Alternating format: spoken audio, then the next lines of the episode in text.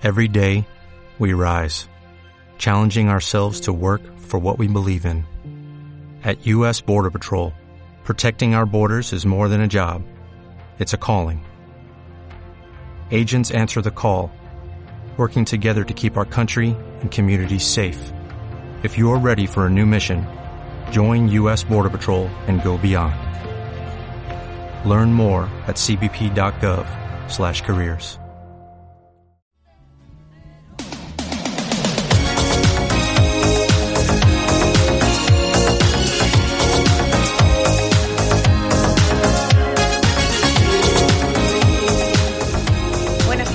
soy Isabel Cosme y esto es Shopping Club, el programa dedicado entero al retail.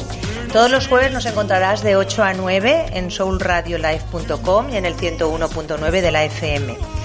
Me acompaña, como todos los días, Paula Bosch. Buenas Hola, tardes, buenas Paula. tardes, y para aquellos que no nos hayan oído todavía, tenemos ah, bastantes sorpresas durante el programa, pero lo distribuiremos en una serie de secciones. Eh, primero hablaremos de la noticia que hemos elegido de actualidad esta semana, alguna noticia interesante. En el, en el apartado es Trending, que dentro de un ratito nos contará Paula. Luego les, debe- les desvelaremos el, el tema del día, un tema relacionado con el retail y que es, es apasionante, ya lo comprobarán. Y nos acompañan, en la sec- sección nos acompañan, tenemos dos expertos en este tema, que también es otra sorpresa, que dentro de un ratito desvelaremos. Y por supuesto, a, a última hora, tendremos nuestro quién es quién. Y en este caso, una empresa que les va a sorprender y les va a encantar oír toda la experiencia que, que llevan. Así que ya vamos a empezar, Paula, con Stranding. ¿Qué Sí. noticia nos has seleccionado esta semana? Hoy traigo una noticia muy muy relacionada con todo el tema que vamos a hablar, que además es muy interesante, muy actual y pues muy virtual, podríamos decir. Y es que la noticia es que la COVID-19 ha fomentado el auge del shopper entertainment. Y ya no es muy difícil ver que nuestros hábitos de consumo han cambiado notablemente, tanto en los consumidores, que seríamos pues todos nosotros, como en los actores, que es el caso de este programa, que son los comercios. Específicamente, cuando hablamos de shopper entertainment, es el comercio online, que últimamente ha creado nuevas formas de relacionarse entre unos y otros. Y lo que estaba diciendo, si el tema de hoy remarca la especial importancia del diseño interior en los comercios, el Shopper Entertainment cubre esta modalidad desde un punto de vista pues más innovador y tecnológico. Porque para todos aquellos que nos estén escuchando y que digan, pero ¿de qué, es están eso? hablando? ¿Qué es eso? Sí, entreten- en- como- El difícil, Shopper ¿eh? Entertainment. Vale. Describir es muy complicado. Vale. Eh, se podría decir que es una nueva fórmula de comercio electrónico que se incorpora elementos sociales, de entretenimiento y de compra, ofreciendo a sus consumidores una experiencia de compra más personal, interactiva y sobre todo atractiva. O sea, es como si te relacionaras con tu página web. Sí, con tu página No, web. No, no con- compras ahí seleccionando el producto y ya está, sino hasta que te con- hablan. Claro, totalmente. Vale. Te hablan, es como Vale. si de repente, pues, un, alguien que te atiende en la tienda te atendiese, pero de manera como más virtual. Y como que esa pantalla que nos, bueno, que tenemos, se traspasa. Se trata de un comercio en directo, en donde los vendedores utilizan sesiones de live streaming para presentar productos e interaccionar con sus clientes potenciales. Y de esta manera atravesar la pantalla que los separa, como hemos dicho antes, y crear una nueva forma de venta directa y sobre todo virtual. Sí, es un poco imitación a- al mundo real. Sí, como ¿no? una Casi, inteligencia artificial o Claro. compra artificial. La noticia es que bueno ha salido mm, pues el aumento de este tipo de, de relación. con- Hmm. No todo el mundo online es una página web, no todo el mundo online es eh, eh, pinchar al botón, Sí. sino que ya vamos ahí se ven las redes sociales también como Sobre ahora todo, es las todo el redes movimiento. sociales y los influencers han incrementado como muchísimo este fenómeno y entonces han creado como nuevos canales y nuevas formas. Es como si realmente lo estuvieses haciendo en directo, como una subasta de totalmente Sí. ahora, aquí y ahora mismo, te acompañan, entonces es como una experiencia muy, muy interesante. Como si no estuvieras solo en casa, Claro, de uno. como ¿no? más acompañado. Un poquito. Y O como sea, siempre, todo este fenómeno lo ha traído China. Es decir, ¿Ah, sí? ellos, sí, eh, todo lo ha traído ellos. Y además, en un estudio que ha hecho eh, Forest Consulting y luego AliExpress, han desgranado que un 77% de los encuestados han comprado en estos canales y luego que un 58% eh, se relacionan con los juegos interactivos, con la visualización de contenidos de influencers y luego también por los canales de las compras. O sea, que esto no es comprar y vender, esto ya es ser un espectáculo. Es un espectáculo. Es un espectáculo. Como, bueno, como dice el nombre, es como un shopper entertainment, es un entretenimiento de compra. Claro. Bueno, pues de eso vamos a hablar durante este programa. Dentro de, de unos minutos les vamos a, a, desvelar cuál es nuestro tema del día, que ya un Paula nos ha estado un poco insinuando. Porque también es muy importante, y cabe recargar que es muy, muy, muy importante que ya no solo la experiencia cuando estamos en un físico, sino la compra de Internet es muy importante también el sitio donde lo buscas, la facilidad, la interfaz, todo lo que se conlleva eso y que te hace que todo sea más agradable. Y que cuando compras te sientas orgulloso y no culpable. Ah, bueno, qué bonita frase. Nos la vamos a aplicar. Pues nada, enseguida ya pasamos a la siguiente sección.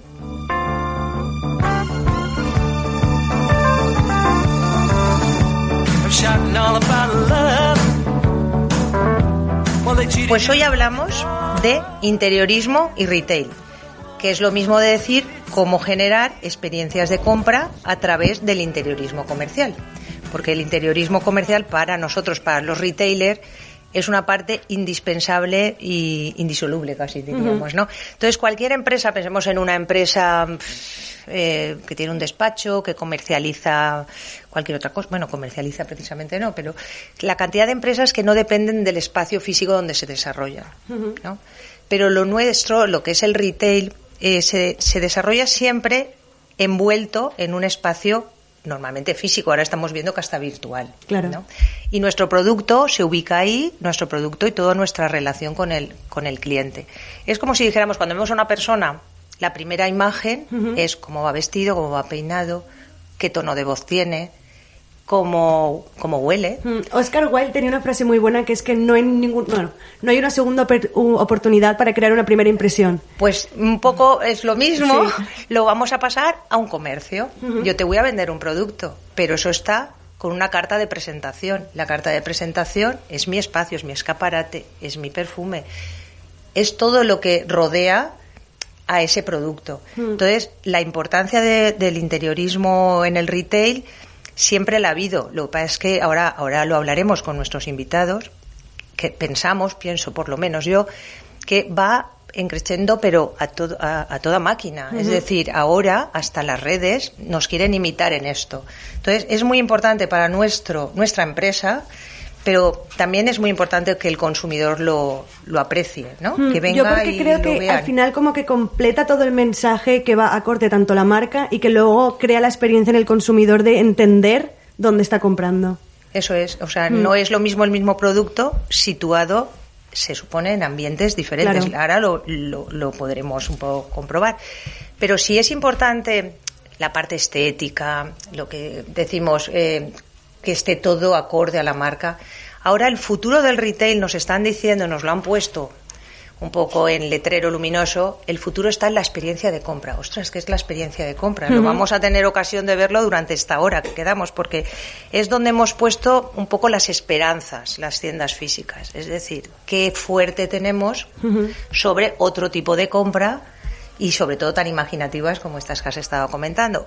¿Cuál es nuestro fuerte? Pues precisamente la experiencia, que la experiencia de compra va desde la parte humana, de las relaciones interpersonales, del asesoramiento, etcétera, pero sobre todo que se desarrolla en un espacio que ocurren cosas. Esas cosas que ocurren eh, son las experiencias que tenemos en la hora de comprar. Yo creo que vamos a tener ocasión ahora mismo de, de bueno, perfilar un poquito más estas palabras que nosotros estamos acostumbrados a, a hablar en nuestro sector y que puede que muchos consumidores, muchos clientes, que me gusta a mí decir en vez de consumidores, que mm. nos oyen, pues a lo mejor lo, no se hayan fijado nunca y lo hagan de manera inconsciente. O que vayan a los sitios y no sepan realmente lo que es, porque han creado muchos conceptos ahora, pues lo hablaremos, lo de las pop-up store, concept store, que la gente va les gusta, pero realmente no saben por qué o cómo funciona, ¿no? O les sorprende. Luego hablaremos también cómo sorprender al cliente. Ya, es que parece que se nos están acabando las ideas, porque todo es sorprender, sorprender.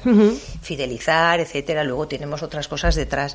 Pero yo creo que hay que apreciar el cliente que no se da cuenta de todo eso, pero lo vive, lo vive de una manera mm, intuitiva, libre, pero hay otros que, son conscientes del esfuerzo que hay detrás, de, la coherencia que hay detrás de mm. una marca, que todos lo envuelven lo, en el mismo concepto. Entonces, todo eso yo creo que, que lo vamos a tratar hoy mm, con la experiencia de compras y el futuro del retail. A mí me parece muy interesante porque dejan el producto, que al final es lo que ellos compran, como en un último plano antes de todo lo demás que les tienen que dar. Entonces es muy importante también, pues... Sí, si no nos basamos, hay otro tipo de, comercios y están muy basados en el precio, hmm. que a lo mejor tampoco es casual que el espacio esté como un poco dejado, hmm. como diciendo, está dejado, debe ser barato, porque no se gastan dinero en nada. Todo está pensado un poco. Hmm. Y luego, pues bueno, si para compensar una falta de, de visión o de esfuerzo en ese interiorismo, mm, debería de ser alguien que vende un producto tan espectacular, tan único, ocurre a veces en los restaurantes, ¿no? Que dices, caramba, si el sitio podían esforzarse un poquito, ¿por qué está lleno? Pues porque a lo mejor el producto compensa todas las carencias. Claro. Pero ahora no estamos para perder eh, ningún porcentaje de posibilidad. Quiero decir, todo tiene que estar impecable, tiene que estar el producto, tiene que estar las personas y, por supuesto, tiene que estar el espacio. Hmm. Entonces, de eso vamos a hablar en nuestra siguiente sección con quienes, quien nos acompañan.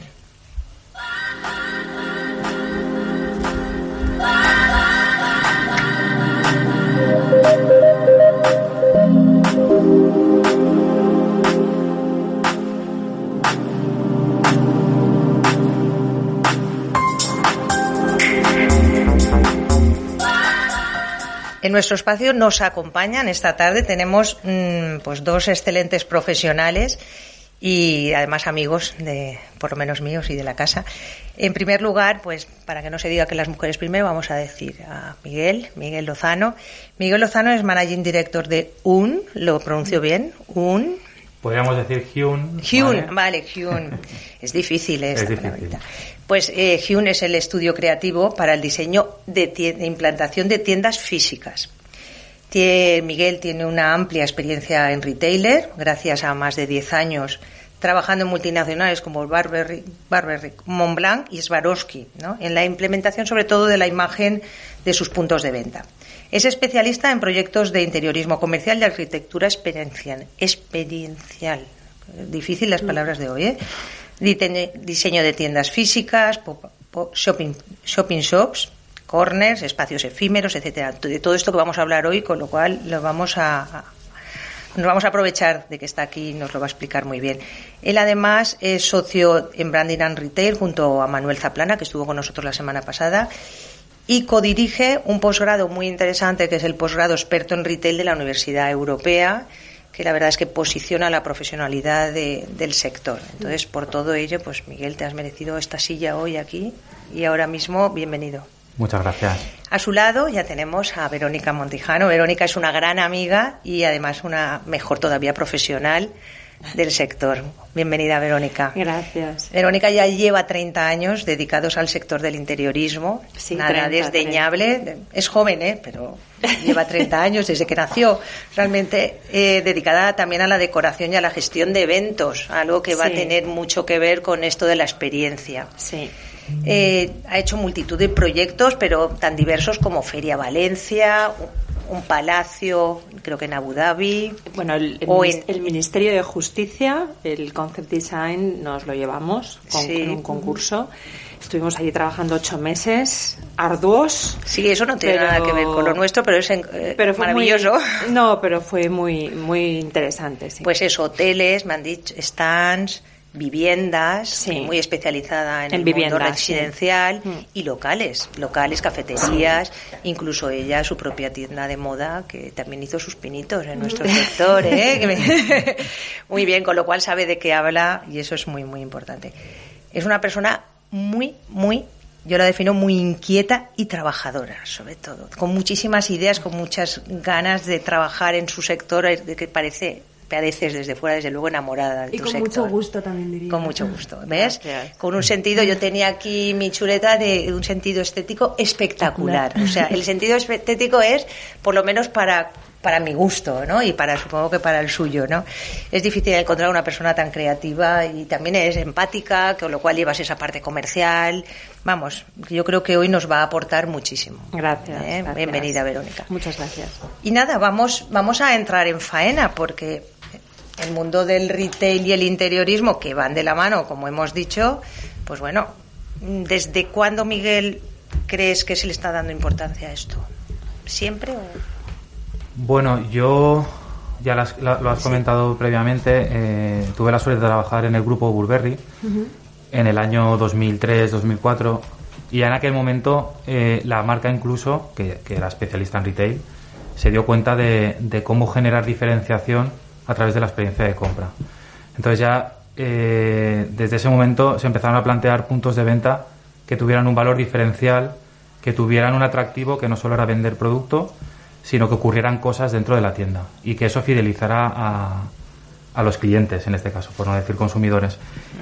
Y sinceramente eh, todo era mucho, eh, vamos a decir, prueba, ensayo, horror, porque no existían metodologías, eh, eran inputs que venían, pues bueno, viajabas a Japón, te encontrabas un, un, modelo de retail completamente diferente al europeo, viajabas a Nueva York, te encontrabas otro modelo ¿Esto era espontáneo? ¿Era espontáneo? ¿Se lo, ¿Se lo inventaban las propias marcas? Porque no habría ninguna corriente. Yo vuelvo a decir, tuve la suerte de, trabajar con Christopher Bailey, que era el director creativo de, de, Burberry en aquel momento, y él ya era un visionario. O sea, en este caso, y justo también en paralelo, arrancó el modelo de tiendas de Apple, o 2003, 2004, que, eran como los pioneros, ¿no? y los que ellos, de alguna manera, apreciaba mucho el hecho de trasladar los valores de marca, porque aquí, al final, en el tema de la experiencia de compra, es como atar los valores de marca con lo que quiere el consumidor y ofrecerle lo que en ese momento necesita. Y eso también va evolucionando. No es lo mismo la experiencia de compra hace 15 años que la actual. Pero sí que en, en, este curso de tiempo ya se han ido aplicando metodologías de trabajo para de alguna manera entender a ese consumidor qué es lo que necesita. Mm. Porque estamos viendo que actualmente con el tema de la pandemia, pues la experiencia de compra no es la misma que hace dos años. Y las marcas han tenido que adaptar a esa nueva experiencia de compra. Y tú, en tu, en, en tu opinión, ¿cuál dirías que fue como el lugar de origen en el que se empezó a tomar como conciencia de la importancia del interior y de la experiencia de compra-compra? Año, yo para mí, hay, mm. hay un, un, momento en el retail, que es el grupo Inditex, que en el momento que, que, desarrollaron, vamos a decir, el nuevo concepto de, de, tienda en el año 2000, 99-2000, mm. habrían tiendas, pero fue cuando se dieron cuenta de cómo especializarse en función del target de, cliente, pues bueno, al final Zara no podía abarcar a, a, todos los mm. segmentos del mercado y empezaron a diferenciar por marca y por segmento el tipo de experiencia a ofrecer a, sus clientes. Muy bien, vamos a preguntarle a Verónica. Que, tú que has tenido esos proyectos tan diversos, ¿no? Porque ahora Miguel es más especialista en retail. ¿Cuál es la diferencia mayor entre un proyecto que se te plantee como que sea una vivienda o que sea un hotel o que sea un, comercio, un comercio, un retail, un, espacio? Hombre, yo creo que es súper importante, dependiendo del producto, eh, hay que dar forma a ese continente para que el producto, eh, para ponerlo en valor, ¿no? Para ensalzarlo, para que cuando, cuando esté en su sitio, pues creo que es el continente, es hablo del continente del contenido, ¿no? Pero es que es, es algo necesario, ¿no? Tú entras en una tienda y, si entras y ya el ambiente es el adecuado, ya incluso tienes un marketing olfativo, ya ves unos materiales que te llaman la atención, ves una estética, la iluminación es tan importante. ¿Qué quieres transmitir, no? Porque yo he visto alguna... Claro, hasta la música. Claro, sí, claro. sí. La estética... Y si no te gusta lo que venden, no le haces el proyecto. Y la estética del escaparatismo. y el escaparatismo también, ¿no? Eso es una pregunta. ¿Vosotros pensáis que el escaparate está sobrevalorado o al revés está infravalorado? Yo creo que es súper importante. Es mm. decir, yo creo que tú vas andando por la calle y, y, de repente si tienes un golpe de, con una imagen potente es que te para. Mm.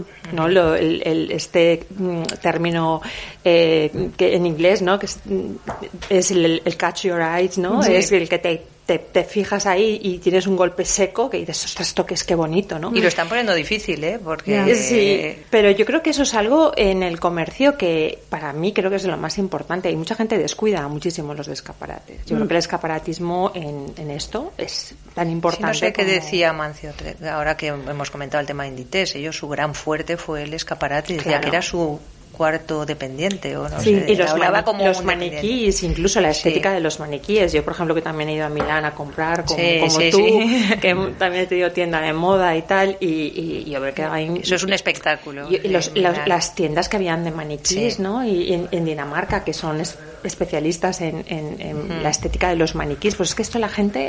Es casi una obra de arte porque realmente efímera. Mm. pero Yo creo que algunas instalaciones que vemos en museos tienen menos Incluso- menos arte casi que un escaparate. Incluso el aplicar el menos es más en el Sí. escaparatismo. O sea, no tienes que tener cinco maniquíes, puedes tener uno, pero que sea espectacular y que esté perfectamente iluminado y que, bueno, en fin, que... Y sorprender, eso Sí. es lo que tú dices, A mí, sorprender. uno de los que más me gusta y que estudié, y creo que incluso de marca España fue muy bueno, y fue casi como obra de arte, fue Loewe.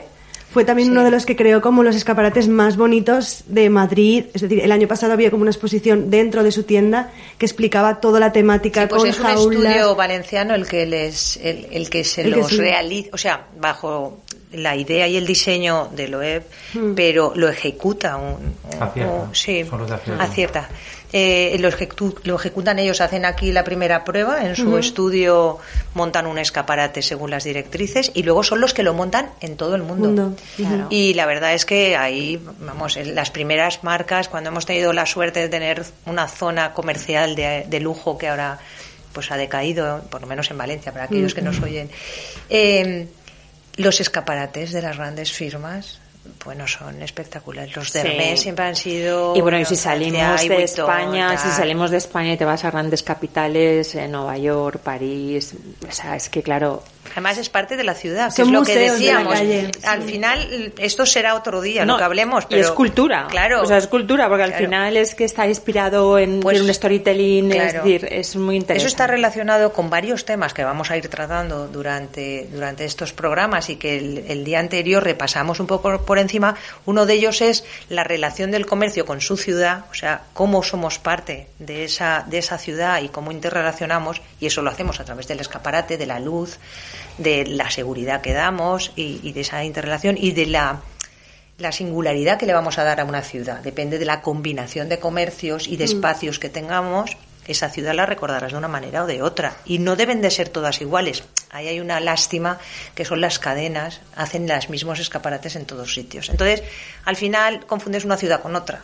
Mientras que lo propio de, de una ciudad, el propio de, una, de un país, esas tiendas a lo mejor más pequeñas, más especializadas, son las que te van a dar el recuerdo de una cosa diferente. Hasta Y- la ubicación que dijimos el, el programa pasado, hasta Sí. la ubicación que haces el reco- recorrido de las Los ejes comerciales, claro, cómo, cómo organizas un eje comercial. Y entonces eso es muy, muy interesante, el ver esa relación con tu ciudad. Y luego otro, otro tema que trataremos otro día, que es el modelo de ciudad mediterráneo. Es decir, si nuestro modelo de ciudad es pasear, el placer de ir de compras, es, ese placer que yo siempre digo de pequeña, yo, yo veía el sábado, sábado, mi día de compras, que me iba con mi madre de compras, ¿vale? El sábado, pues era el día del placer de ir a ver tiendas, no hacía falta comprar, es que ahora es salir porque tengo que consumir, no, tienes que ir de escaparates, tienes que ver, entrar, probar, quiero decir, el placer de pasear, ir de compras. Entonces, bueno, todas estas cosas vienen precisamente porque tenemos un espacio físico atractivo y en el que ocurren cosas, ¿no? Yo os puedo decir, por ejemplo, que en el grupo, eh, vamos a decir, si lo hiciéramos en inglés, Barbery, el director de imagen online es el antiguo director de escaparatismo mundial. Es decir, han trasladado la experiencia del punto físico al mundo online. Claro, que- porque ¿qué opináis de la noticia que hemos dado en Trending? El, el- el hecho de que las redes o, las- o el mundo online imite, esté corriendo, queriendo imitar el mundo físico para trasladarnos a un mundo virtual. Porque es el gap que no tienen. Es decir, al Claro. final vender online tiene el perjuicio de, o, o- o la parte negativa del contacto humano. Y creo que la base de retail, gran parte de la experiencia, cuando hablamos de experiencia de, de compra, hay un punto que es el relacional. O sea, está el sensorial, que hemos hablado del marketing olfativo, el marketing eh, acústico, etcétera, etcétera, el relacional. Es decir, el cómo unes tú a tu gente, a tu equipo de ventas, lo alineas con la marca hacia, hacia tu cliente. Entonces, ese aspecto es, es importante. Las marcas online no lo tienen. Claro. Están detrás de una nuestros pantalla. valores, ¿no? Nuestros valores son esos y también las relaciones personales que, que parece como que viven ahora en el mundo, ¿no? Online. Eh, ¿Cuál es vuestro, a ver, Verónica, ¿Cuál es vuestro foco al recibir un encargo? ¿Qué es lo que más te gusta eh, elegir? ¿Los muebles? Eh, eh, no sé, ¿hay algo que es, lo que te prima más, lo que, lo que disfrutas más? ¿La iluminación? ¿La distribución? No sé, ¿hay algo? Yo creo que el proyecto es todo. Es decir, eh, cuando tienes un encargo, eh, lo primero es tener muy claro el programa de necesidades y a partir de ahí y ver un poco el estilo del cliente que tienes delante o del producto que, que hay que exponer y a partir de ahí es, es, un mundo, ¿no? Entras ya con una planta de distribución, una selección de materiales, eh, por supuesto la iluminación importantísima en un local. Pero tú vienes de una familia del mueble. Sí. y yo creo que la parte, no sé, decora, de decoración te, que, lo que pasa, que cuando el continente está súper bien resuelto, luego dejas caer cuatro piezas buenas y funcionan. Es decir, yo creo que ese es el, el, eh, un poco la riqueza del interiorismo, ¿no? Y hay que distinguir interiorismo de decoración, porque al final eh, decorar cualquier persona que tenga buen gusto se puede permitir decorar, ¿no? El proyecto de interiorismo va mucho más allá, es muy técnico, tienes que estar muy preparado y, y al final te enfrentas con una obra de reforma, ¿no? Y, entonces, claro, al final yo creo que cuando, que las dos cosas van de la mano, pero al final el, el proyecto es lo que prevalece, ¿no? Y sería también como el storytelling, ¿no? Es decir, el interior también tiene que tener como cierta historia, pues a través de imágenes, de... Es más fácil. Es decir, cuando tú tienes un storytelling, es decir, cuando tú tienes un, eh, ya un concepto definido o, o un tema, llevarlo, o sea, desde el inicio hasta el final es muy fácil. El problema es cuando te encuentras en circunstancias de proyectos, pues que al final el storytelling te lo tienes que montar tú y se lo tienes que hacer creer al cliente, ¿no? Que muchas veces te, te sucede. Pero yo eso sí que lo he hecho mucho, lo he aplicado mucho y funciona muy bien. Es decir, cuando tienes un objetivo y, tienes un, un concepto muy claro que tienes que desarrollar, al final pues es lo, lo más fácil, ¿no? Vamos a, volver a esto de los vocablos que hemos hablado antes, raros. A ver, a lo mejor Miguel, que es una pop-up store, yo lo sé, pero dinoslo. una pop-up, vale, voy a montar una pop-up, ya no monto una tienda. Ahora, ¿qué pasa? ¿Qué es? A ver, eh, si lo trasladamos a, nuestro plano más, más castellano, ¿no? Sí. al final, pop-up no, deja de ser un espacio en el cual una marca prueba.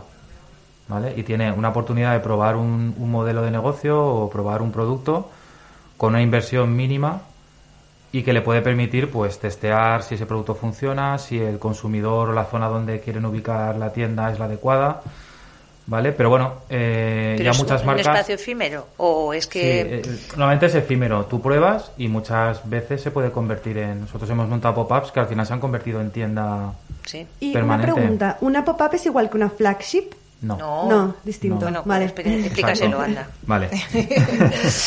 como, como comentaba, el, el, espacio pop-up es un espacio efímero que muchas mm. marcas pues igual lo utilizan durante un mínimo tiempo, ¿vale? Pero que de alguna manera lo que hacen por un lado es testear y ver si ese producto es factible. Entonces, mm. nosotros muchas veces a, cuando llega un cliente y nos, y nos pide, pues quiero abrir una tienda, ¿vale? Pero te has planteado otros modelos de, de comercialización. A lo mejor no es una tienda física, porque no probamos un espacio en, el cual eh, puedas testear rápido y te pueda funcionar el producto y a partir de ahí ya decidir si quieres seguir abriendo tienda o, montar popas eh, efímeros. Nosotros, eh, por ejemplo, una marca que se llama Flamingueo, que también son de aquí de Valencia, pues planteamos un concepto modular en el cual hoy lo monto aquí, ahora está en buen aire y me lo puedo llevar a Madrid o me lo puedo llevar a Barcelona, o sea, muevo, muevo la tienda completa, no tengo que construir otra tienda en otro espacio. Eso es completamente diferente a lo que es una flagship. Al final, flagship, como bien indica el nombre, es, es, tienda insignia de una marca. Lo que pasa es que, que el concepto sea, vamos a decir, mal aplicado, porque ahora todo el mundo tiene flagships, ¿no? Todo el mundo tiene flagships cuando realmente... una tienda es la tienda insignia. Exacto cuando realmente eh, cuando nació este este concepto era pues eh, y, realmente el concepto nació en Japón. O sea muchas marcas eh, se dieron cuenta que allí el tipo de cultura retail o de compra es completamente diferente. Allí fidelizas mucho al cliente se convierten prácticamente en fans eh, cuando cuando eh, ha comentado Isabel, ¿no? De cómo se pronuncia Hun o Hyun. Eh, nuestro nombre es japonés, gracias a una, a una amiga japonesa de, que vive en Tokio, nos ayudó con el, con el nombre, que significa brisa que mueve las nubes. Y entonces, una de las veces que estuve en Japón, que estuve, que estuve con ella, nos explicaba un poco la cultura de, de japonés. Un- un- da igual chico o chica, pueden ser capaces de, de durante un mes no comer, ahorrar y gastarse 2.000 o 3.000 euros en un bolso. De Dior, totalmente. Entonces, claro, eso que las marcas de lujo se dieron cuenta, eh, empezaron a ver que si montaban palacios en Tokio, donde estaba toda la experiencia de marca en un, en un único edificio, generaban Vamos, Disneylandia, pero para... que todo eso se ha ido expandiendo. Ahora te vas a, San- a Shanghai, por ejemplo, o Pekín y tienes flagships, Sí. que son edificios completos también. Entonces, eso eh, a nivel concepto, pues claro, tienes un espacio efímero con un palacio de millones de inversión. Porque una concept store ya no es una flagship, ya es... Exacto.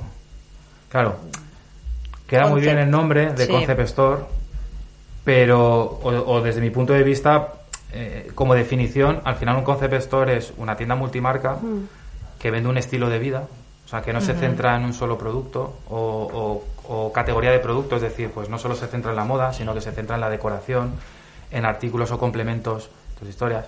En Valencia, por ejemplo, tenemos un, un modelo eh, de, de Concept Store que está muy bien aplicado, que es Poppins, Revolucionario. Y van a venir hoy. que iban a venir Pero hoy. los traemos Bueno, otro día. Que tienen que venir y que os cuenten la Sí. historia porque, porque es muy bonita. De hecho, Manuel estuvo llevando parte del proyecto con ellos. Y aparte han añadido el, el tema de poder consumir Totalmente. otros productos y servicios. Entonces tú puedes eh, eh, ir allí, hay talleres, hay desfiles, te puedes tomar un café, puedes comer. comprar un libro. Sí. Pero son difíciles, o sea, es, yo creo que son comercios y, y retail de, de- de libro, o sea, es lo que ahora hay, las tendencias, pero el problema es que todavía la cultura nuestra tiene que estar en Sí, una ciudad, cuesta, tiene que estar en una ciudad adecuada, en Mm. un lugar adecuado. Entonces, eh, tienen que hacer una labor como de, de fondo, ¿no? De fondo y de Porque es muy resistencia. complejo, porque tú al final estás de teniendo- resistencia. Hay otra cosa que no ha funcionado nada bien en Valencia, que son los lo que las son galerías, las galerías las galerías comerciales. O Por nuestro clima también. Y, Pero es que al final no se entiende porque realmente es el concepto es bueno y nunca han eso, funcionado. A veces ¿eh? hay buenos, buenas ideas en malos lugares, que eso es lo que comentamos el otro día. Sí. Te equivocas de calle y, y- y no, es que pero te has en. Barcelona, o de ejemplo, ciudad. en Barcelona siempre y en Madrid han funcionado sí. muy bien, pero en Valencia cada, ha cada sido cultura sí, complicado. es complicado. Y dinos, Verónica, algún proyecto del que te bueno, aparte que has hablado antes de lo del de lo de El Ministerio de del Ministerio Justicia. de Justicia, pero algún proyecto que le tengas mucho cariño, así, algo que digas, pues Bueno, es que o- yo creo o que vas a quedar mal con el resto. No, no, yo creo que todos, es que todos los proyectos, lo- esa es la riqueza de nuestra profesión, que es que todos los proyectos son distintos y son todos, son todos importantes, de verdad, porque al final los, los, los empiezas desde cero y, y, y al final los sientes como, como tus propios hijos, ¿no? Entonces, de decir, para mí son todos, todos Y una tendencia actual, o sea, ¿qué es lo que te está últimamente molando más? Eh, qué sé, pues el minimalismo, lo dorado, el eh, no sé, algo, Yo- alguna tendencia yo que te, siempre te creo esté que- gustando de que última en- hora. Que en la fusión está, está el secreto, ¿no? Es la armonía y el contraste son los pilares de la belleza. El sorprender. Y realmente yo creo que no puedes coger ni el clásico ni el contemporáneo, sino intentar buscar el equilibrio entre, entre Sí, eso ellos te sale muy bien, y, ¿eh? y eso decir que al, te sale final, muy bien. al final yo creo que es lo que perdura en el tiempo. De hecho, yo tengo la siempre tengo la, la satisfacción de decir que yo llevo 20 años en el mismo estudio de interiorismo y, y la verdad es que está súper actual y, y hemos pintado y hemos cambiado cuatro tonterías de, de- de- de telas y de tal, pero que realmente, o sea, lo Un importante es, crear es crear espacios intemporales. Sí. sí. Y, y en vuestro caso, como son clientes, Miguel, tan, tan- bueno, también tan dispersos y todos de retail, cuando vemos un espacio, ¿sabemos que lo habéis hecho vosotros o es mejor no saber? Mm, quién, No, o sea, no. no, no hacerlos todos igual, porque hay algún, pues bueno, hay algunos interioristas que, que lo ves y ya lo sabes, es como los pintores o como los artistas que, que lo que quieren es dejar su impronta de que siempre se note que lo han hecho los mismos, o lo contrario. Nosotros tenemos el hándicap que al trabajar para marcas eh, tenemos que intentar desarrollar proyectos en los cuales nos identifique la nota de autor, en este caso. Es decir, que se, not- que se identifique eh, la, la presencia de, de marca, que es una parte difícil porque al final en el equipo somos todos creativos y siempre está tu, tu sello o tu impronta, ¿no? Pero de alguna manera intentamos siempre estar más alineados a lo que quiere transmitir la marca. Más segundo plano, claro. Exacto. Y, y, y, aportar nuestro know-how y metodología para poder, para poder aplicar esa, esa parte de, de, diseño. Entonces, claro, y aparte que nosotros diseñamos nuevamente cadenas, en las cuales eh, pues estamos con la cadena de ópticas catalana, pues estamos implementando el, el nuevo modelo que evidentemente siempre tiene algún punto diferenciador de una tienda a otra, pero que el 99% del proyecto es está muy modularizado, porque al final las cadenas se tienen que expandir por tema de costes, por temas de imagen, tienen que parecerse unas a otras.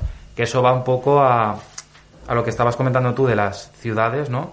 Que también nos encontramos ya que cuando viajas a Ámsterdam, viajas a Londres o a Nueva York, hay puntos diferenciadores, pero a nivel de comercio se parecen cada vez mucho más. Porque evidentemente las, están las mismas marcas en, casi todas las ciudades eh, de, todo el mundo, las, que son grandes, las grandes cadenas. Y eso a, no ayuda a que, a que el comercio se diferencie de una ciudad a otra. ¿Y tú ves como diferencias a la hora de plantearte un proyecto que sea más dedicado pues a la hostelería que uno que sea más a ropa? Es decir, ¿se enfocan de maneras distintas o más o menos la idea es...? Sí y no. A nosotros lo que nos está ayudando en todo esta, en estos años, el haber trabajado diferentes sectores, es que con una misma metodología de trabajo podemos abarcar una, cadena de restauración, una cadena de joyerías y a veces incluso lo que has aplicado en, una cadena de joyerías lo puedes aplicar en, en, una óptica. Pero no en la parte estética, sino en la parte más funcional, que es donde nosotros a lo mejor nos atacamos más el proyecto, es en que esa tienda tiene que vender. O sea, para nosotros lo importante, evidentemente, que sea bonita, porque el diseño no deja de ser un punto en la parte experiencial y un valor diferencial para diferenciarte de tu competencia, pero el éxito para nosotros está en que al día siguiente de abrir la tienda esté vendiendo. En el sentido de que el consumidor esté entendiendo todo eso que has proyectado y que, y que está de alguna manera implementado en el espacio va acorde a lo que, a lo que está intentando vender la marca y que el consumidor o cliente entre para comprar. Pues yo creo que no os mováis de aquí porque vamos a pasar a la siguiente sección que quiero que pues nos ayudéis a conocer más a este quién es quién de nuestra sección siguiente.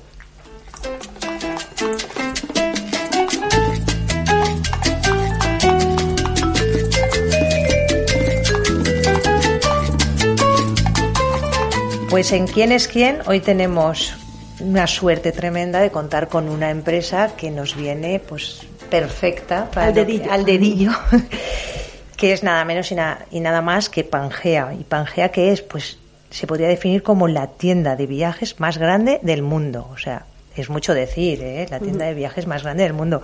Cuéntanos un poquito, Paula. Bueno, pues a ver, Pangea es como un nuevo concepto revolucionario y muy innovador a la hora de enfrentarse a la hora, bueno, sí, de enfrentarse a vender viajes. Eh, su primera tienda la creó en Madrid en 2015 y ya pues supuso como un gran paso a la hora de pues presentar esa tienda, presentar las experiencias y luego una cosa muy curiosa que también descubrí fue que en 2018 se creó una en Barcelona la cual tenía cine y tobogán que eso me parece como muy... de tobogán me, me, ha gustado mucho, todavía tengo como esa parte como más infantil que siempre me puede. Eh, los metros cuadrados que tienen son una barbaridad. Y luego en Valencia también eh, tienen una. Estamos hablando de 1.500 metros, creo. Sí, Madrid, o sea, para vender un viaje de, 1500, de avión ya preguntaremos si, si es eso necesario. Y bueno, nada. y en Valencia es la última que han abierto de pues 800 metros sí. y según me han comentado, ya lo hablaremos, es la boutique, o sea, imagínate, 800 metros, es de experiencias de compra. Claro, y además las experiencias se complementan con que todas las personas que te atienden son expertos en el viaje que te van a vender. No se estudian un libro y te lo cuentan, sino que realmente están empapados de la cultura, de los viajes, de los sitios, entonces se hace una venta totalmente face to face y completa, diría yo. Muy bien, pues yo creo que lo mejor es que nos lo cuenten de primera mano. Tenemos aquí a Ana López, que es la directora de la tienda de Valencia, de la última, la, niña bonita ahora, ¿no? 800 metros. Buenas tardes. Buenas tardes. Hola, Ana. Eh, tengo la suerte también de tenerla muy cerca de, de la mía. Somos vecinas. Somos vecinos. Y bueno, fue para el barrio una revolución, para nuestra zona comercial una revolución, porque eso de una tienda tan grande para vender viajes, eso cómo, cómo nos lo explicas? Bueno, pues la verdad es que habéis hecho las dos una introducción tan que te hemos realista que me habéis roto ya. no, a ver, bueno, Pangea eh, la llamamos The Travel Store y es un concepto disruptor e innovador en el sector del turismo. Eh, Pangea em, lo que nace con una idea de crear un espacio donde cualquier persona que quiera realizar un viaje en un mismo espacio encuentre eh, todo lo que necesita, da igual el destino al cual quiera viajar, y encuentre allí todo lo que necesita para poder realizar ese viaje y cumplir esos sueños tan importantes como son los viajes y que en estos momentos echamos tanto de menos. Debo añadir que, Pangea es una agencia eh, de viajes omnicanal que replica las pautas de negocio de otras eh, de otros modelos de éxito como ha sido IKEA, Decathlon, la FNAC eh, ha querido romper totalmente con lo que es el concepto tradicional e incluso un poco rancio que teníamos ya del sector de agencias de viajes. Sí, porque precisamente en este, bueno, en este año que estamos pasando tan difícil para el turismo, también supongo que habrá cierta limpieza como en todo, todo tipo de comercio. Entonces, para poder sobrevivir, para poder diferenciarte, para estar ahí, pues creo que tenéis un paso por delante de otras agencias, ¿no? O del mundo online, por ejemplo. El mundo online se ha tragado mucho, mucho viaje. En efecto, el mundo online eh, ha irrumpido en el mundo de los negocios de cualquier tipo y en concretamente las agencias de viajes es como que hoy cualquier persona puede gestionarse un billete de avión, un hotel desde casa, desde el ordenador y realmente para hacer eso pues dices no necesito una agencia de viajes pero Pangea va mucho más allá y lo que creemos, lo que queremos es crear una experiencia donde el foco lo ponemos totalmente en el cliente y en esa experiencia eh, lo que pretendemos es primero asesorar a, nuestros clientes a través de, eh, de, expertos en viajes, es decir, no cualquier persona atiende todo tipo de viajes en función de la tipología de viajes, si es de aventura, de novios, en familia, el destino, le atiende un asesor u otro.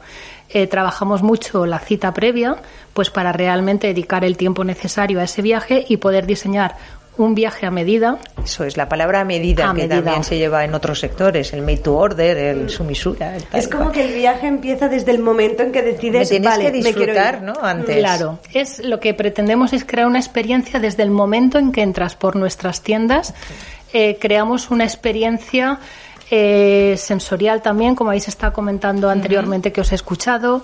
Eh, una experiencia, trabajamos todo de una forma muy digital, no trabajamos con el folleto típico de viajes que se ha trabajado toda la vida, con escaparates llenos de ofertas impresas en una 4 eh, con sentarte y que te contasen todo el rollo, todo el rollo. Todo el rollo, no, no. Aquí en este caso trabajamos mucho con la tecnología, utilizamos lo que denominamos internamente un presentador de destinos.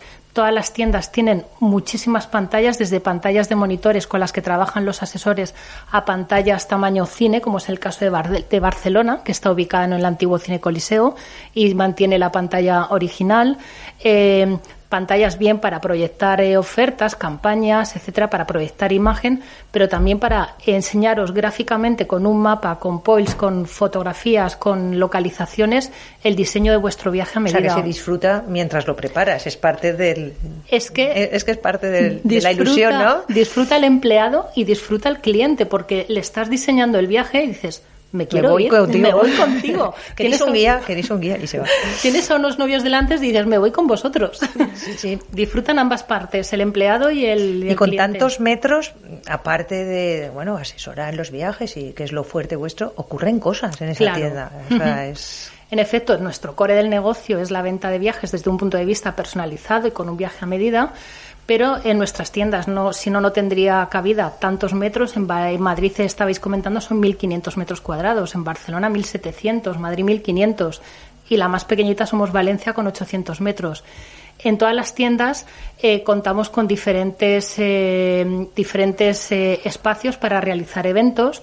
Bien pueden ser eventos de agenda cultural, desde talleres, presentaciones de libros, charlas viajeras, hemos hecho quiz viajeros, decir, o eventos corporativos como puedan ser una convención, una reunión, un cóctel, una cena. Que no sean vuestros incluso, porque nosotros hemos visto marcas ajenas que van a vuestro espacio, ¿no? Exacto. Y, y, te deis el espacio y allí pues ocurren cosas, ¿no? Lo que ya hablábamos antes, justamente es que hemos estado hablando de este tema, de que ocurran cosas.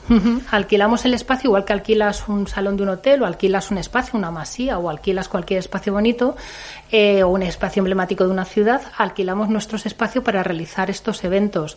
Debo deciros que incluso todas las tiendas hacen un guiño en cuanto a decoración que estaba comentando Verónica o en cuanto a la distribución, hacen un guiño a la ciudad donde están. Por ejemplo, en Barcelona, los boxes donde, en alguno de los espacios de los boxes donde se sientan nuestros asesores, son contenedores eh, marítimos, haciendo un guiño a lo que es el puerto marítimo de Barcelona, que te puede llegar a cualquier destino del mundo. En Valencia, por ejemplo, utilizamos mucho ese aspecto valenciano con, cantidad de naranjos que tenemos en la tienda e incluso con las celosías de la decoración. Es decir, todas las tiendas tienen algún guiño eh, local a la ciudad donde están ubicadas. Tenemos tiendas en Madrid, en Barcelona, en Bilbao y en Valencia. Y luego, por lo que me preguntabas, ¿qué cosas ocurren en las tiendas, aparte de los eventos corporativos, eventos de agenda cultural? Hemos hecho también ferias de novios, eh, dirigidas justamente a, los novios eh, y con todos los comercios del sector nupcial que, trabajan directamente o indirectamente el sector nupcial. Eh, todas nuestras tiendas cuentan también, por ejemplo, con restauración. En el caso de Barcelona tiene el restaurante La Colosal, en el caso de Bilbao van de la mano de Pokechu, en Valencia, como somos más pequeñitos, tenemos un servicio de, cafetería. Eh, tenemos también, por ejemplo, librerías. En Barcelona van de la mano de, de, Lonely Planet. Eh, de Lonely Planet en, contamos también con concepto store en cuanto a maletas, producto de retail con la mano de equipo de viaje. Parecía mentira ¿eh? que pudiera dar tanto de sí una agencia de viajes. ¿eh? al final yo creo que es la evolución, ¿no? Es la evolución de, de, todo, de todos los negocios, que al final hay que reinventarse, eh, todo va muy rápido, eso que hablábamos antes, que la tecnología cada día a nuestra generación ya empieza a asustarnos un poco, pero sí que es verdad que yo creo que está ahí está el, el de la cuestión, ¿no? Es decir, yo creo que hay que evolucionar y yo creo que las empresas hoy en día de cualquier sector o se da un paso más y se, se reinventan o, realmente es francamente complicado. En vuestro caso es que yo creo que Pangea da la sensación como las agencias de viaje y los viajes en general se estaban yendo eh, rápidamente al mundo online daba la sensación de que venía del mundo online, se venía al mundo físico al darle tantísima importancia. Cuando los vimos aparecer aquí en Valencia, la verdad es que bastante revolucionaria la tienda en ese sentido. Y, yo creía que veníais del mundo online y es no, es, es, es el mundo físico en su máxima expresión. Nosotros creemos en el mundo offline, eh, somos omnicanal, es decir, por supuesto que tenemos presencia online, cuidamos nuestra imagen desde las tiendas, la decoración, a nuestra forma de comunicar en la página web, en las redes sociales, es decir, que al final nuestro escaparate, como de cualquier comercio hoy en día, está representado en diferentes, eh, diferentes aspectos, en canal online, redes sociales, pero para nosotros es suma sumamente importante porque sí que somos flagships, las cuatro tiendas que ahora mismo tenemos abiertas, que en el proyecto que había de internacionalización y expansión es posible que en un futuro no todas ellas sean flagships, pero sí que Barcelona, Madrid, Bilbao y Valencia lo, somos. Y lo que pretendemos es tener un escaparate y crear una experiencia de cara al consumidor totalmente diferente, eh, tanto en la forma offline como en la forma online, como en la forma de comunicar con nuestros clientes a través ¿Qué edad es la, la edad del cliente medio, pongamos, o, el perfil del cliente medio? Bueno, eh, cualquier perfil tendría cabida, pero sí que es verdad que bueno, pues eh, la gente la gente joven inicialmente considera que se pueden gestionar el viaje a través de internet y es verdad que lo pueden hacer, pero no, no tiene nada que ver que tú entres en internet y te reserves un avión o un hotel sin más a que te creemos un itinerario con experiencias propias de los asesores en el cual en función de lo que tú esperas, de qué expectativa esperas de ese viaje, te vamos a diseñar un itinerario u otro. Entonces, la gente joven poco a poco, cuando viene y nos conoce, se va dejando guiar por nosotros, pero sí que te podría decir que nuestro target principal estaría de, a partir de 45 años a 65, 70 años. Un target ya un poquito más adulto, más maduro, más, más sosegado. Por También así le dais la decirlo. seguridad, ¿no? Porque cuando viajas y te lo has hecho tú y tal, y hay un problema, Hay un allá tú, hay un o sea, perdona, allá tú y tus consecuencias. Porque No, claro, y- aquí en, y aquí siempre pasa, y siempre ¿eh? pasa Y siempre algo. pasa. Entonces echas de menos, "Eh, tenía que haber ido a la agencia y tenían que habérmelo, claro, porque tienes a dónde llamar, Claro. alguien que te responde, alguien que está detrás. Un- Uno de nuestros valores añadidos es que tenemos un teléfono 24 horas, 365, que además es propio, no está ubicado en no sabemos dónde, en Panamá o en Irlanda, sino es propio de personal Pangea. Entonces nuestra premisa es que te acompañamos antes, durante y después del viaje. Eh, debo además en este sentido matizar que durante los días del confinamiento, el 13 de marzo por la noche, nosotros abrimos Valencia el 6 de febrero. Sí, muy- Hicimos un evento de inauguración que tú, Isabel, viniste. muy, muy puntual, muy, vamos, disteis en el clavo, ¿no? Vinieron más de 300 personas Sí. a ese evento de inauguración porque ahí todavía no había explotado el COVID de la forma Sí, que lo hizo. Y el 13 de marzo nos mandaron a casa. Viernes por la noche llega a mi casa a las tantas de la noche. Y el sábado estábamos toda la empresa conectadas telemáticamente, digitalmente, atendiendo todas las reservas de clientes que teníamos viajando, clientes que salían ese mismo sábado, clientes que salían la semana siguiente y hemos estado un año sin parar atendiendo absolutamente a todos estos clientes que tenían eh, algún viaje con nosotros pendiente durante o a futuro. Claro, aquí es lo importante. Estás nombrando muchas cosas que es lo importante de la esencia de- del retail. El servicio, la atención, la especialización, la profesionalidad. Es decir, Las personas. Las personas. Las to- personas. Es eso, todo lo que conlleva, pues bueno, las, cara- los valores del, del ser humano y que, que yo creo que es la parte que- del que estamos más orgullosos. Antes lo comentabais, el, el tema del offline da una seguridad y una confianza al cliente y una cercanía que es muy difícil de transmitir en el canal online. En el canal online puedes transmitir inmediatez, puedes transmitir otra serie de experiencias, o como contaba antes Facilidad. Paula, Sí. facilidad, pero la cercanía, la confianza, la- el sentimiento de, de, de- de interrelación, eso es muy difícil de conseguir en el online y en el offline. Es la empatía, es eh, la pasión, el que tú estás hablando de algo que te encanta y lo transmites. Por eso Y- también. y, sí. y el que te atiendan. Es decir, pero es somos que- un poco dependientes también de Pero que nuestros veces- hay- trabajadores pero- sean sí, pero- profesionales. Pero, hay veces que necesitas que te atiendan. O sea, tienes un problema y necesitas que te lo resuelvan o que te ayuden, ¿no? Entonces, cuando, porque cuando es pues para cosas más más simples no pasa nada, ¿no? Pero cuando tienes un problema que necesitas que te lo resuelvan, realmente eh, eh, agradeces tanto descolgar un teléfono o poner un mail y que te contesten y que te ayuden y que, y que haya alguien ahí detrás, ¿no? Alguien ahí. Incluso ¿no? si tienes un problema o una queja. Claro, o sea, imagínate en un viaje, en un Imagínate. viaje, pues sí pueden ocurrir miles de cosas que te pilla la otra la otra parte del mundo con una diferencia horaria, un fin de semana, tú llamas al teléfono 24 horas y te está atendiendo una persona Claro. que enseguida va a ver cuál es tu problema, que te va a dar la solución, que te va a guiar, que te va que, que, que, que sabes dónde llamar, es como tocar mare. Claro, claro, claro.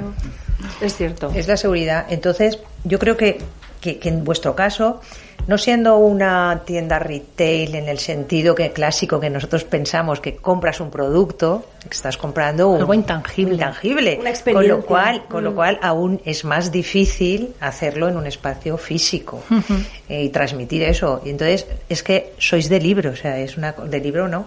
Ojalá los libros lo pusieran, ¿verdad? Un poco os adelantáis, ¿no? A, a lo que va a venir y ejemplo de cómo se pueden conseguir cosas muy novedosas que no todo está perdido, que nos inventamos de todo, ¿verdad? Hay creatividad todavía ahí para rato. Yo les preguntaba antes eh, si está todo inventado o al revés, está todo por inventar. ¿Cuál es, cuál es la frase? Yo creo que está todo inventado. Lo que pasa es que hay que reinventarse y reinventarse, pero la realidad es que está todo inventado. En este, en este, todo en este inventado. sector estamos hablando, porque estamos hablando de un sector, el comercio es el trueque de, de- bueno, hace siglos. Hace siglos. Entonces, el trueque ha pasado de ser un trueque a ser un comercio y, y a evolucionar, y es que no hay año igual que el anterior.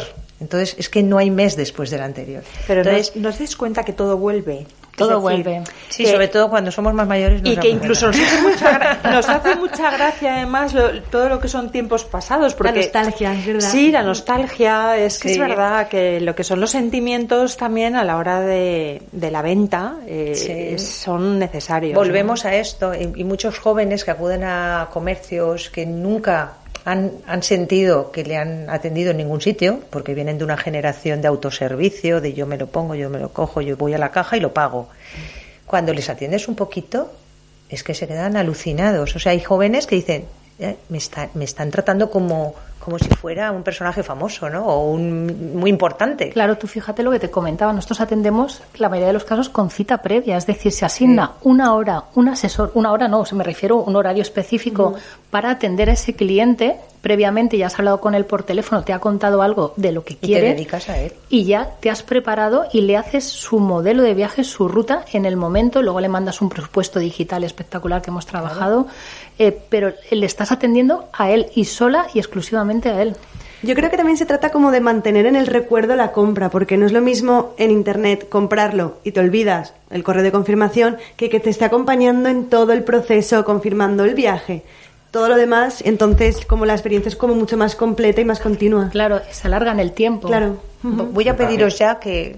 Sí, Ah, no. dime, Miguel, Miguel. Sí, que- a- a- lo que- de lo que decía Paula de que se tangibiliza lo intangible. Eso es. Eso Os es voy a pedir un, un consejo, una frase o algo que tenga que ver con nuestro mensaje un- para nuestros nuestros oyentes, sobre todo nuestros oyentes retailer. ¿Qué tienen que hacer? Parar, pensar, seguir, Yo creo que tengo una. Vísteme ver. despacio que tengo prisa. Eso para ti. Podría ser, Podría ser. Yo creo que seguir, seguir. Tenemos que seguir. O sea, hemos pasado un año complicado todos, pero no solo retail, yo creo que todo.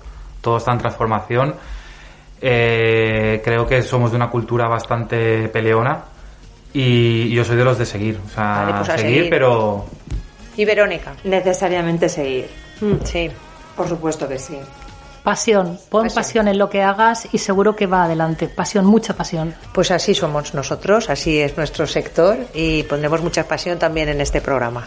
Muchas gracias a todos por venir y os esperamos seguro otro día. Muchas gracias. Adiós.